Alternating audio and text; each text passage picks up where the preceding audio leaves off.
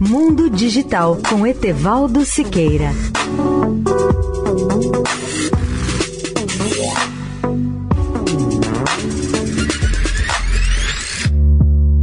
Olá, ouvintes da Eldorado. Uma boa notícia para os usuários de PCs é o lançamento da nova versão do sistema operacional Windows, que já está disponível no Brasil desde o dia 5 de outubro.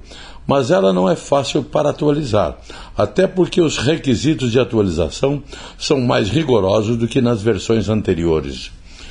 O mais importante é que o Windows 11 conta com ferramentas de fácil utilização que lhe permitem otimizar o espaço de trabalho e maximizar a produtividade.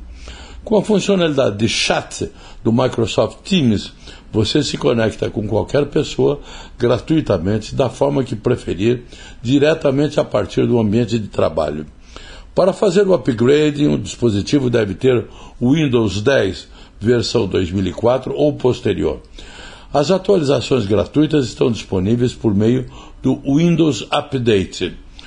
A Microsoft revelou o novo sistema operacional pela primeira vez em junho, sua primeira grande atualização de software em seis anos.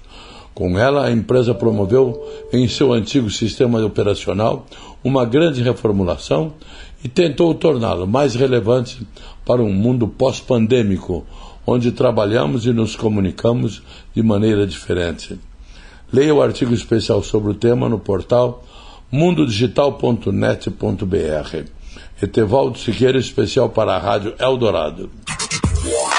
Mundo Digital com Etevaldo Siqueira.